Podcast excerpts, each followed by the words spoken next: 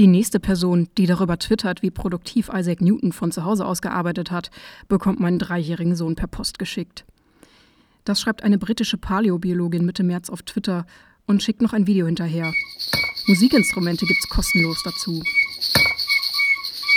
Wissenschaft im Homeoffice. Bei so einer Geräuschkulisse entdeckt man wohl eher keine Gravitationsgesetze.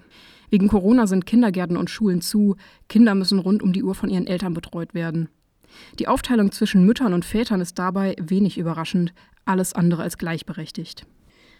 Und das betrifft eben auch junge Wissenschaftlerinnen.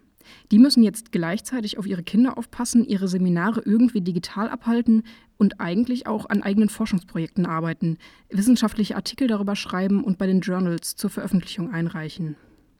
Dass das alles gleichzeitig nicht klappt, kann man sich denken. Und inzwischen ist es auch statistisch belegt.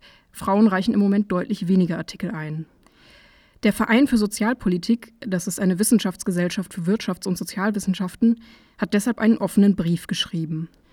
Professor Dorothea Kübler ist die Diversitätsbeauftragte des Vereins und hat den Brief mitverfasst meine Kinder sind groß, aber ich habe gerade wieder von einer jungen Kollegin gehört, die total kaputt ist im Moment und die eben auch zwei kleine Kinder hat. Und dieser doppelte Druck da im Moment sozusagen eigentlich voll arbeiten und auch unterrichten zu müssen und die Kinder nicht betreut zu haben, das ist halt irgendwie Wahnsinn. Also und dann gleichzeitig der, der sowieso große Druck, dass man, wenn man jetzt nicht genug schafft, in dem Job eigentlich nie was wird, ähm, das ist halt irgendwie blöd. Wenn man jetzt nicht genug schafft, wird man nie was in der Wissenschaft.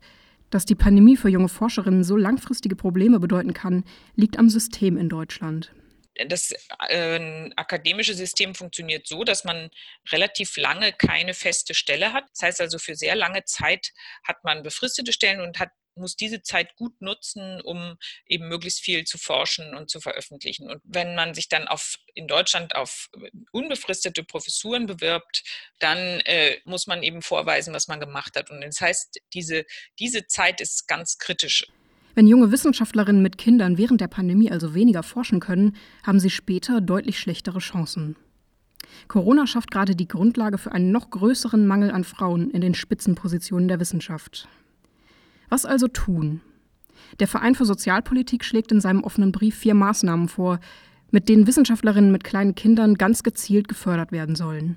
Das eine ist äh, die Verlängerung von Vertragslaufzeiten für die Dauer der Maßnahmen, also insbesondere der Schließung von Kitas und äh, Schulen. Dann kann man sich auch vorstellen, dass man zum Beispiel dadurch, dass man Frauen unterstützt durch Hilfskräfte bei ihrer Forschungsarbeit, dass man ihnen dadurch helfen kann. Dann ist natürlich wichtig, dass man, wenn man äh, später den Lebenslauf beurteilt, wenn man Leute einstellt, dass man dann eben analog zur Elternzeit auch diesen Zeitraum der Pandemie-Maßnahmen eigentlich abzieht. Und dann ist auch die Frage, ob man vielleicht Frauen dadurch entlasten kann, dass man ihr Lehrdeputat, also die Lehrverpflichtung, die Zahl der Stunden, die sie unterrichten muss, äh, im kommenden Wintersemester verringert. Den offenen Brief richtet der Verein an die Kultusministerkonferenz, die Hochschulrektorenkonferenz, die Leibniz-Gemeinschaft, die Max-Planck-Gesellschaft und die Deutsche Forschungsgemeinschaft.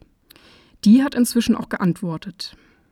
Heute ähm, haben wir einen langen Brief von äh, der Präsidentin der DFG bekommen, äh, Katja Becker. Die haben eben auch zugestimmt, dass man sich gut überlegen muss, wie man, wie man Gleichheit herstellen kann, indem man manche Situationen eben bei Männern und Frauen ungleich behandelt. Also das, dieser Punkt, der uns wichtig war, der ist da, glaube ich, angekommen.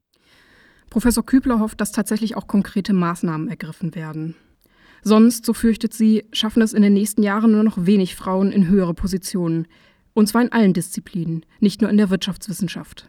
Also in meinem Fach sind sowieso so wenige und bin damit ständig konfrontiert, dass man irgendwie in so einem Raum sitzt, äh, mit äh, 90 Prozent Männern und das wird sich halt dann weiterhin nicht ändern und Frauen werden nicht zu Wort kommen in den Medien, wenn es um ökonomische Fragen geht. Also insofern betrifft es dann nicht nur die Wissenschaft und die Hochschulen, sondern das betrifft eben auch die, die Politik. Die Wissenschaft, die Hochschulen, die Politik, unser allgemeines Bild davon, wer ein Experte für etwas sein kann. Corona hat das Potenzial, uns auf dem Weg zu mehr Gleichstellung um Jahre zurückzuwerfen.